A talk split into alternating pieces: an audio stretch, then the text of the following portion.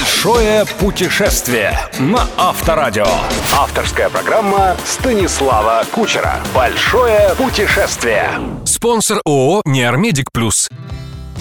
Привет, друзья! В эфире «Большое путешествие» и я, Станислав Кучер. Продолжаем пробег по столицам Восточной Европы. Сегодня я расскажу вам о городе, в котором когда-то увидел самых красивых в Европе девушек, самых рослых и подтянутых полицейских, а также самый грандиозный после храма Христа Спасителя православный храм в мире. 40 разных армий завоевывали этот город за его 20-вековую историю, а потому почти столько же раз он почти полностью перестраивался. Если вы еще не догадались, о какой столице идет речь, добавлю. Крупнейшей гостиницей здесь является отель «Москва», а русских местные жители любят и уважают настолько, что уличное знакомство рискует обернуться неумеренной дегустацией разных сортов ракии. Ну, конечно, мы отправляемся в Белград.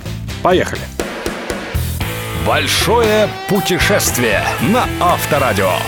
Я не шучу. Если вы не связаны узами брака и окажетесь в столице Сербии без любимого человека, есть все шансы, что ваша поездка закончится как минимум эффектным романом. Белград — город очень красивых людей. Я, разумеется, обращаю внимание прежде всего на женщин, однако знаю многих россиянок, которым во время командировок или турпоездок вскружили голову мужчины-сербы. Настолько, что свое женское счастье и новый дом эти дамы нашли именно в Белграде. Жители сербской столицы красивы не только внешне. Лично меня в них привлекает ярко выраженное чувство собственного достоинства и внутренняя свобода. Недаром, по моим наблюдениям, их любимая поговорка – цитата из святого Савы Сербского. «Мы, сербы, судьбой предопределенные быть востоком на западе и западом на востоке и принимать над собой только Царствие Небесное, а на земле никого».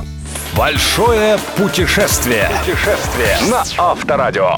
Арендовать машину советую прямо в аэропорту имени Николы Теслы. Экономичная 107-я Peugeot обойдется в 16 евро в день со всеми страховками. Чуть более просторный Ford Fiesta в 24, а микроавтобус Mercedes Viana, где легко может путешествовать компания из 8 человек, 50 евро в сутки. Согласитесь, цены более чем вегетарианские по нынешним временам. Гостиницу в Белграде лучше всего заказать по интернету. Выбор огромный, оплатить можно в рублях. Есть уютные хостелы, где ночлег обойдется в полторы тысячи рублей в сутки максимум. Есть великолепные четырехзвездочные отели от трех с половиной тысяч за ночь и дороже. Большое путешествие. Путешествие на Авторадио. Оптимальное место для начала знакомства с Белградом – пешеходная улица Княза Михаила, или, как зовут ее сами белградцы, Князь Михайлова. По сути, это Белградский Арбат. Здесь есть все. Уличные артисты и музыканты, великолепные кафе и ресторанчики, бутики и сувенирные лавки и даже, внимание шопоголики, огромный торговый центр «Миллениум». В отличие от Арбата, летом улица Князь Михайлова превращается в одну сплошную едальню под открытым небом. Столики многочисленных кафе стоят настолько близко друг к другу, что одно кафе незаметно переходит в другое, то в третье и так далее, насколько хватает глаза. Вообще в Белграде любят вкусно поесть в приятном антураже. Следующее, и точнее все-таки лучшее место для того, чтобы убедиться в этом, богемно-ресторанный квартал Скадарлия. Если на Кнез Михайлова в хорошую погоду яблоку негде упасть, толпы туристов, шум и суета, то здесь атмосфера тихой гармонии царит даже в пятницу вечером. До второй половины 19 века здесь жили цыгане, а потом, после основания Национального театра, сюда стали наведываться актеры со своими друзьями, художниками, писателями, поэтами и прочей богемной публикой. Тогда тут и появились знаменитые по сей день рестораны. Бродячий актер, два оленя, три шляпы. А примерно 40 лет назад несколько дизайнеров, скульпторов и живописцев обновили Скадарлию, украсив ее фонтаном, памятником поэту Джури Якшичу и серией работ художника Марио Маскарелли в ресторане Имадана.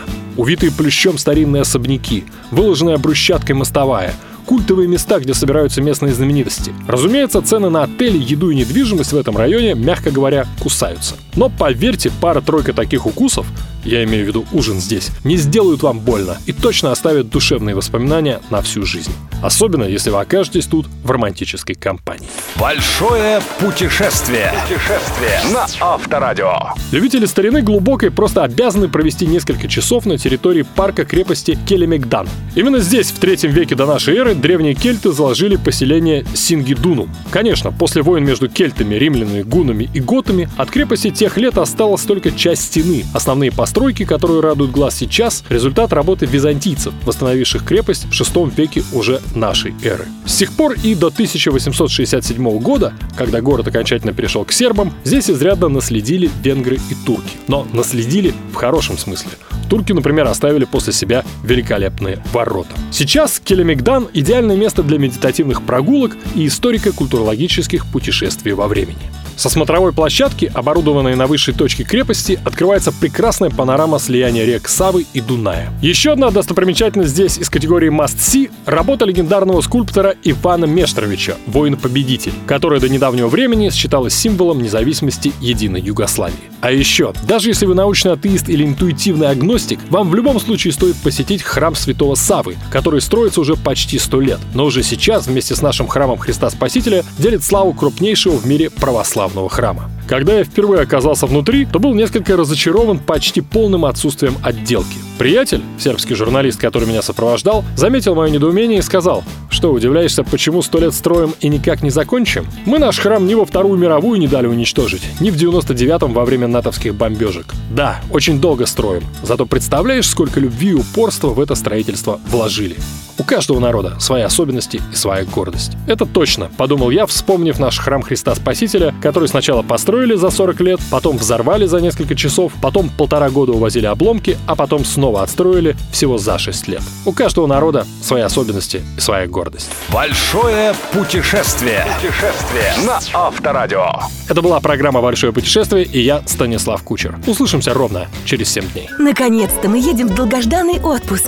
Солнце, море, пляж, красота. Ура! Путешествие! Будем отдыхать, загорать, плавать. И играть в мяч на пляже. Конечно, у нас большой список дел. И в нем нет места простуде. Поэтому Кагацел отправляется в путешествие вместе с нами. Кагацел – современный противовирусный препарат для профилактики и лечения простудных заболеваний для взрослых и детей с трех лет. Кагацел. Все дело в профилактике. Имеются противопоказания. Необходимо проконсультироваться со специалистом.